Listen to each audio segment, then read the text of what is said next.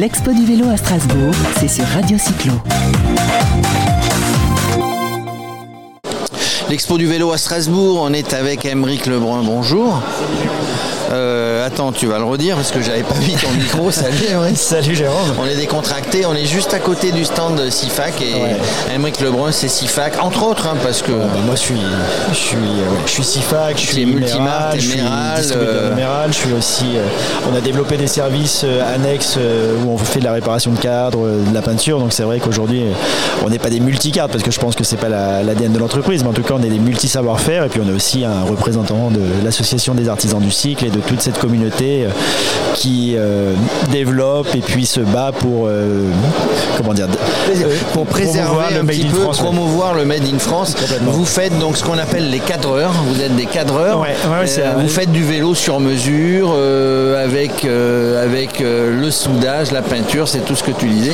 Tout ça est fait en France. Ouais, ouais, et puis c'est, je veux dire que voilà, le terme de cadreur est un terme qui est finalement assez méconnu, hein, parce que même au départ, on a plutôt tendance à parler justement, tu parlais de soudeur, mais en fait, un cadreur de vélo aujourd'hui, c'est, plusieurs métiers en un seul homme ou une seule femme, et c'est beaucoup, beaucoup de savoir-faire transmis, beaucoup de savoir-faire acquis, beaucoup d'excellence, et euh, il y a beaucoup aujourd'hui, euh, même la formation d'un cadreur est assez longue, et c'est pour ça aussi que j'ai tendance, ou en tout cas, je, me plais à rappeler qu'aujourd'hui, euh, si on est encore capable de fabriquer des cadres en France, c'est souvent grâce à l'expertise et voire à la résilience de tous les artisans qui se sont toujours battus pour transmettre leur savoir-faire et continuer à ce que des vélos artisanaux puissent être euh, fabriqués.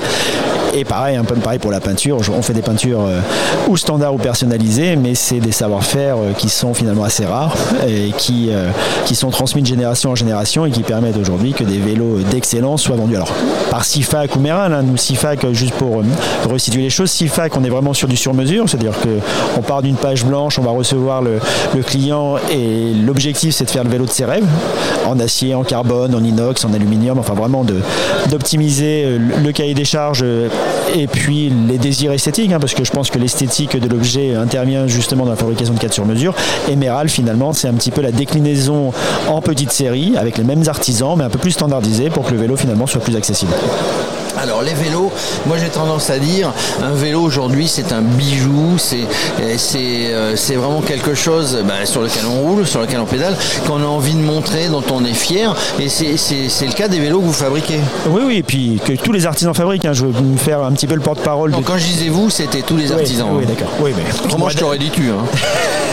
Ouais, mais si c'est moi qui fabrique les cadres chez Sifac, on est bien bien embêté. J'ai quand même des artisans de talent, mais c'est tous les artisans de la communauté. Je pense que, oui, et, et- et je crois qu'il faut vraiment rappeler que derrière un vélo, c'est euh, finalement c'est pas qu'un objet. L'objet, c'est vraiment la conséquence, c'est le résultat de tout le savoir-faire. Mais je crois qu'il faut rappeler tout le chemin qui est parcouru et tout le chemin à la fois dans la réflexion du client, mais aussi dans toute la passion que chaque artisan va mettre.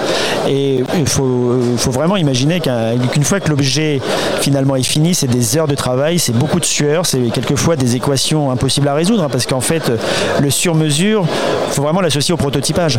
C'est-à-dire qu'on va, tu- tu vas me demander quelque chose, toi, voilà, pour ton prochain vélo, on en discute, hein, la, la prochaine commande que tu veux me passer, bah, finalement, ton cahier des charges va être très particulier, et quelquefois, tu vas me demander des choses qui sont quasiment impossibles. Mais nous, l'idée, c'est de trouver une solution. Et donc, comparer un bijou, je pense que c'est totalement vrai par rapport à, à toute la valeur ajoutée qu'apporte un artisan dans la fabrication d'un vélo.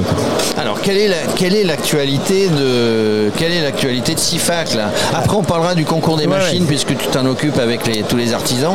Mais l'actualité euh, proche proche proche de CIFAC. Bah, nous aujourd'hui, euh, alors la, la première actualité, tu parlais du concours, on, a, on, on est heureux euh, d'avoir gagné le dernier concours de machines qui avait lieu à Roubaix avec un, nouveau modèle et un modèle justement qu'on appelle le paradoxe qui est un modèle carbone mais qui est un, modèle carbone totalement fait en France totalement sur mesure et son nom vient un petit peu traduire toute l'identité de CIFAC qui est aujourd'hui entre le, gros artisan ou le petit industriel qui va associer dans ses ateliers aussi bien du savoir-faire artisanal que, de la R&D et puis qui est capable aujourd'hui de faire un cadre carbone en France et sur mesure et, et c'est un modèle bah, qu'on va présenter, qu'on va décliner et qu'on va commercialiser à partir de la fin novembre.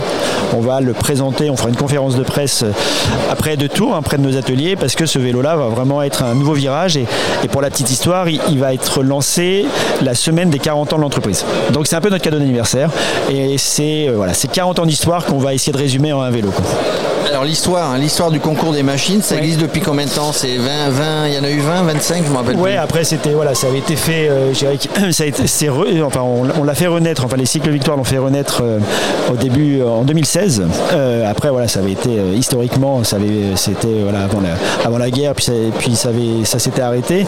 Et bah, c'est la, enfin la nouvelle génération, il y a eu six concours de machines. Et le, le prochain aura lieu sur le Paris-Brest-Paris. Alors justement, ouais, Paris-Brest-Paris, on salue Jean-Pierre Chardon, hein, l'homme événementiel euh, de, toute l'organisation hein, qui travaille avec l'Odax Club parisien, qui est le qui est l'organisateur. Euh, donc en 2023, Paris-Brest-Paris qui va partir de Rambouillet, euh, juste un an avant les, les Jeux Olympiques. Hein, tous les étrangers, peut-être 8 000, 9 000 participants qui viendront. Et donc en concours des machines. Là ouais, ouais. Donc bah, il avait été organisé en 2019, déjà le concours de machines de Paris-Brest-Paris. C'est vrai que l'idée du concours de machines, pour, pour le rappeler, c'est vraiment de, bah, de réunir toute la communauté des artisans, de leur proposer un cahier des charges particulier et que chaque, artisan s'approprie ce cahier des charges et finalement apporte une solution euh, et une réponse au cahier des charges. Et c'est vrai que le Paris-Brest-Paris est aussi un événement où finalement euh, le thème est tout trouvé hein, parce que je crois que l'épreuve se suffit à elle-même, mais souvent on ajoute aussi dans ce cahier des charges des, des petites contraintes supplémentaires pour que finalement le, le vélo du concours soit vraiment un vélo de concours. Euh, donc il faut, hein, je rappelle, euh, concours des machines, il faut qu'il y ait un pilote. Le pilote, il va faire, euh, il va faire le Paris-Brest-Paris. S'il revient, il peut, la marque peut concourir, hein, c'est ça eh ben, C'est-à-dire que s'il ne revient pas, il n'est pas dans les classements. Tu n'es pas obligé de remuer le couteau dans la plaie, hein, parce que pour la petite histoire, quand on y a participé en 2019, et je pense que Alexandre, si tu m'entends, pardonne-moi, mais voilà, nous on a fait un Paris-Brest carré parce que notre pilote a, voilà, a abandonné à carré. Et c'est vrai que c'est l'une des exigences aujourd'hui du concours de machines et, et au-delà du bijou et en tout cas de, toute la technicité qui a à travers nos vélos. On n'est pas juste là pour faire un vélo de salon, on est là pour faire un vélo qui va rouler et qui va devoir aller au bout de l'épreuve. Et c'est vrai que bah, un abandon sur les sur l'épreuve du concours de machine vaut disqualification. Et ça, et parce qu'on est là pour éprouver le, vélo et puis on fait des vélos sur mesure. Donc après on peut toujours estimer que finalement la, défaillance du pilote peut être liée aussi à son vélo. Donc c'est vraiment l'homme et la machine qui doivent aller au bout du concours. Et c'est vrai que ça participe à, ce que ce concours de machine continue à se développer et soit vraiment une référence dans le monde parce qu'il n'y a pas d'équivalent aujourd'hui dans le monde du vélo et ni dans, même dans tous les salons des artisans euh, de ce concours de machine. Euh, donc ce concours de machines, on en reparlera en 2023, départ du Paris-Brest-Paris. Juste pour terminer, tu... Hum, le vélo se porte bien, l'industrie du vélo se porte bien. Il y a eu un plan vélo, un deuxième, il y en avait eu il y a 3 ans ou 4 ans, de 150 millions d'euros. Euh, là, on annonce de nouveau de 150 millions d'euros qui ne vont pas rentrer euh, tous dans les caisses de CIFAC. Non, non, non. Général, mais un petit mot sur le, plan vélo. oui, bah après, c'est Elisabeth Borne qui l'a présenté, je crois, il y a, il y a, trois, jours. Il y a trois jours.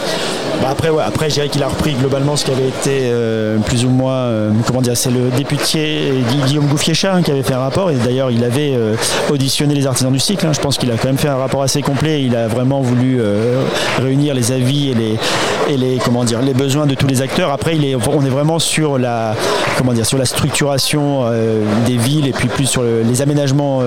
les, aménagements effectivement qui Après, manquent. Hein. Sur l'industrie en elle-même et sur l'économie, la seule chose qui a été, c'est voilà, de développer des filières. Il y a des filières régionales aujourd'hui qui sont en train de se monter. Nous, je sais que dans notre région, on a Cycle Grand Ouest, qui est une filière qui réunit finalement tous les acteurs euh, économiques et industriels du vélo. Euh, l'objectif, alors moi ce qui m'a plu, c'est plus de la, je dirais, de, de du, lexique ou du vocabulaire, c'est que voilà, l'objectif est de passer de 800 000 à 1 million de vélos assemblés. Voilà, on a dit plus produit, on dit assemblé. Je pense que c'est important de le rappeler que assemblé et produit c'est pas la même chose. Et puis il y a le, je crois qu'ils veulent lancer la, marque France Vélo pour justement promouvoir tous ceux qui font le maximum sur le territoire. Et puis et puis aider les collectivités ou, donner aux collectivités pour les aménagements parce qu'on manque pas de vélo, presque, euh, mais par contre on manque d'aménagement. Non, bah, bah, après c'est vrai que là, tu vois, j'ai, eu le plaisir ce matin de courir à Strasbourg et c'est vrai que là il y a quand même des aménagements où on encourage beaucoup les gens à faire du vélo et, ça manque dans beaucoup de villes. Nous on est à Tours, je sais qu'on a un maire qui, investit beaucoup et, aujourd'hui, de toute façon les villes ont été aménagées pour les voitures. Aujourd'hui il y a beaucoup d'efforts à faire. Bon, il y a, je pense qu'il y a aussi de la pédagogie, il y a de la formation à faire aussi bien au niveau des cyclistes que des, des automobilistes, mais le vélo et on voit que les ministères, les différents ministères essayent de s'emparer du vélo, que ce soit la santé, le transport, le sport. Mais le vélo est souvent la réponse à beaucoup, beaucoup de problématiques. Si tu veux t'amuser pour terminer, va, au Danemark. Hein. il y a eu le, départ du Tour de France, puis un Danois qui a gagné le Tour de France. Nous, on avait été reconnaître avec Axel Carion trois étapes. toutes les routes, alors en ville, n'en parlons pas, mais en, campagne, hein, toutes les liaisons interurbaines, comme on dit, les, pistes, toutes les routes sont doublées par des pistes cyclables. Hein. Mais, on le voit aussi, nous, moi on a la chance d'être distributeur de la marque Ortlieb et de rencontrer justement beaucoup beaucoup d'autres distributeurs de pays. Et c'est vrai que la France est très en retard et que voilà, c'est à nous de, faire le nécessaire pour combler cet effort et puis bah, de participer à ce que les gens puissent rouler à vélo. Et s'ils peuvent rouler sur des vélos français, je pense que la boucle sera bouclée. En tout cas, l'objectif, il est très très vertueux. Eh bien, merci Émeric Lebrun de tous euh, ces détails, de toute cette actualité pardon, L'Expo du vélo à Strasbourg, c'est sur Radio Cyclo.